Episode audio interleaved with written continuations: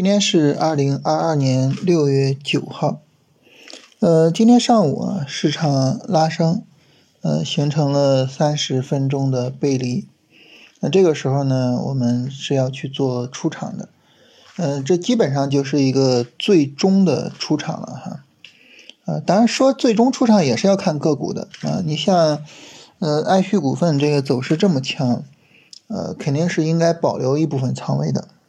可以去根据大盘、根据板块出一部分，嗯，但是呢，还是应该有一些仓位保留下来，根据个股的走势去进行处理。啊，像爱旭股份这个个股的走势呢，它现在是一个三十分钟的横盘的调整，呃，始终没有向上拉升，没有顶背离，也没有向下破位，所以这个时候呢，我们应该是保持着一个推损的状态，然后等着它去做选择。它向上拉升啊，我们看它有没有背离啊？有背离，那我们就出场嘛。没有背离，那这就基本上就是走成一个日线主升了啊。那就等着看看有没有可能到我们的止盈。反过来呢，如果它向下突破，向下突破，因为有推损的保护，那扫推损我们就直接出去了。所以我觉得你像这种特别强的票，我们肯定是要保留一部分仓位，然后看看它能够发展到什么程度的。呃，一般的票，或者是我们如果说买 ETF 的话，那么今天呢，基本上就是应该是最终的出场了哈。那这个出场之后呢，从短线的角度来说，那我们就应该等下一次短线下跌再做进场。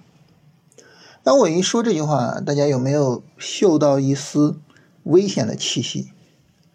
什么意思呢？就是你从现在。到一个短线下跌调充分，这中间需要多久？在这个过程之中，市场有没有可能说我不调，我继续大幅拉升，我向上突破三千三，甚至于 我直奔三千七，有没有可能？那在这种情况下，我们就怎么样呢？就蒙受了比较大的踏空风险。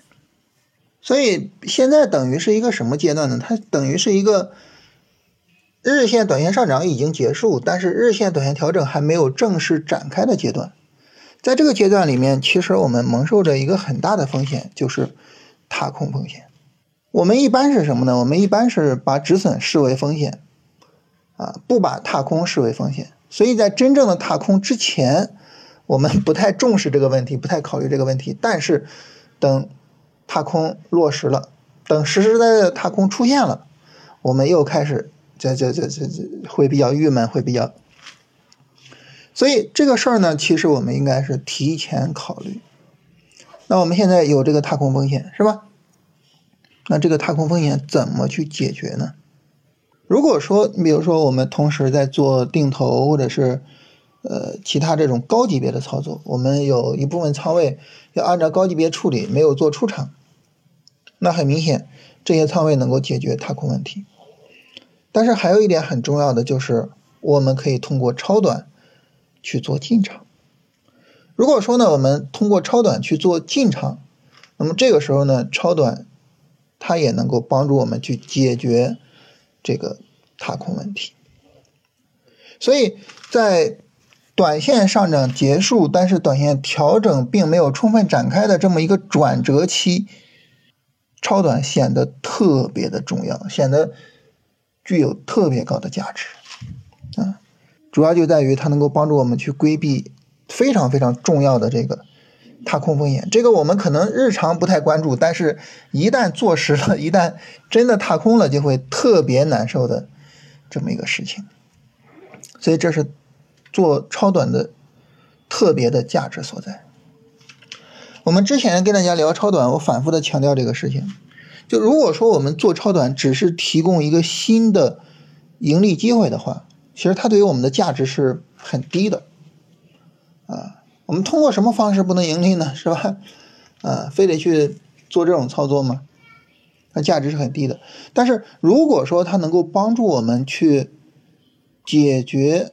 短线的问题，如果它能够融入我们整个大的操作体系里边，如果它能让我们的整个操作变得更加的立体，那这个时候呢，很明显对于超短来说，它就具有了真正的价值，就具有了真正的我们去啊研究它也好，去这个把它给做好也好，就是具有了相应的价值。所以呢，就是我我想通过今天的行情再特别跟大家聊一下，就是超短它是具有它自己独特的战略价值的，它不仅仅是战术上给我们提供一个盈利点，更重要的是从战略上啊，它给我们提供这些解决啊我们短线交易中固有的问题的一些办法啊，所以这是我觉得超短它的一个特别的价值所在。当然了哈。我们知道，天下没有免费的午餐啊！凡是有利，一定就会有它的弊端。那我们在这做超短有什么弊端呢？很明显，就是如果说市场在这个地方横一下，然后暴跌，我们就有可能什么呢？就有可能说，哎，我我在这个地方我去做超短，但是呢，我被埋里边了。啊，我我明明我短线我都出完了是吧？我出完了，我我我已经空仓，已经没什么风险了。但是呢，哎呀，我一做超短，啪，仓位又进去了，结果一下埋里边了，一下不仅没有额外赚到钱，反而把这个短线的利润又吃掉不少。所以呢，那么我们也需要强调的是什么呢？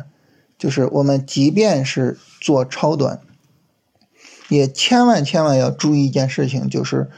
一定是严格的、规整的，按照流程去做操作，啊，一定不是说就是胡乱做的，啊，然后呢，最基本的交易原则就是三十分钟下跌充分展开之后去做买入，三十分钟上涨展开之后去做卖出，这种基本原则是一定要去遵守的，就这个是我们要注意的。就是如果说我们超短做起来是乱做，那这个时候它。它它实际上会给我们带来很多的风险和亏损，那它再有意义，它也就没有意义了，啊，所以这方面还是要注意的。所以这种情况下呢，首先第一个就是我们应该在大盘三十分钟下跌充分展开的时候，看看能不能去做超短。当然，就目前来说，大盘的三十分钟下跌是充分展开的哈。所以如果说你比如说今天下午去做了超短。那这个是没有问题的，而且今天下午做了超短的，到明明天的话，也就是一个低开的风险，是吧？其他就没有什么额外风险了。它真的是下跌跌破止损，那也是正常操作的风险。但是呢，如果说我们明天去进场，哎，就有可能额外冒一个什么风险呢？我明天进了场，我是明天无法出场的。但如果说明天这样一暴跌呢，我就承受一个额外的风险。所以这个时候呢，我们如果明天进场啊，尤其是明天上午进场，这个时候一定要注意，在大盘的相对低位去进，在个股的相对低位进。同时呢，我们要去看大盘和个股是否破位。如果说大盘急跌破位，那很明显这个操作呢，我们就不做了啊。而且呢，大盘急跌破位，说白了，短线调整就展开了。短线调整展开了，那短线上的踏空风险还存在吗？不存在了，不存在了。那这个时候。超短的这个战略价值也就不存在了，也就没必要，哎，非得去做超短了。所以这是第一个要强调的，就是在这个大盘的一个操作节奏上。第二个要强调的呢，就是说我们对板块和个股的选择。大盘现在这个调整呢，它基本上就是一个三十分钟小波段的调整，所以呢，我们在选板块的时候呢，呃，也是以三十分钟小波段为主，然后呢，搭配。如果说有哪些板块的三十分钟短线调的特别强，嗯，搭配一下。但是这个时候我们的要求什么呢？要求板块整个调整啊，它要比大盘强啊，至少你整个下跌你不能比大盘更厉害。你比如说哈，这个上证指数、上证五零，他们是扛住了，他们今天的下跌是没有跌破昨天低点的啊。当然我们能看到创指是跌破的，是吧？啊，但是。这个有的大盘指数没有跌破，这种情况下呢，我们选的板块，你一定是不能跌破昨天低点的。如果说大盘指数都没有跌破昨天低点，你的板块跌破了，那我直接做大盘指数不就完事儿了吗？所以在选板块上呢，就是一定要特别注意一下。然后，呃，就是这个板块是一定要比大盘是要强的。最后呢，就是选个股，选个股的话呢，也是类似的，就是说。呃个股的走势呢要比板块要比大盘要强。那么我们这种选板块选股呢，实际上也能够帮助我们去规避一定的风险。就如果说我们选的板块选的股票比较强，有可能什么呢？哪怕大盘破位了，但是他们有可能能扛住。啊，你就像这个爱旭股份似的，是吧？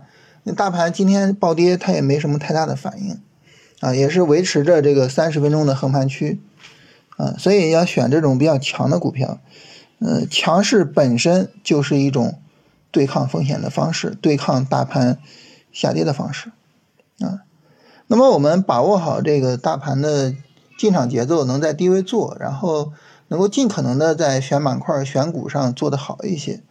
呃，我觉得这种情况下呢，这个超短的风险就能尽量的控制好。然后呢，这个我们在控制好仓位，做好止损，其实整个操作呢，风险就是可控的。只要风险可控，这种情况下呢，我们就能够把风险控制在我们可以接受的范围内，同时呢，去享受它的好处。那交易呢，其实这就是这样，是吧？所以呢，就是做好这些工作，把风险控制好。然后呢，通过超短去解决有可能的短线的踏空问题啊，这是一个非常良好的超短和短线的组合啊。所以呢，就是跟大家强调一下，就是在超短上的处理啊，处理到位啊。我们今天下午进了超短，那当然就就进了，那就最简单也是最好的一个处理了。今天下午没进，明天进的话呢，晚上把板块把股票好好选一下，然后明天。把握好操作节奏啊，这是跟大家特别强调的事情。好，那我们今天就简单聊这些哈。嗯，总体上来说呢，就是明天短线上，呃，就出场完了，现在就空仓就等啊，等新的短线调整展开啊，所以就没有什么特别的事情可以做。超短上呢，就是明天看看有没有进场的可能啊，大概就是这样的一个情况。每周六晚二十点，锁定禁言股市直播间，徐老师为您独家梳理超短操作板块机会。点击本期音频文稿区的报名链接即可参与直播。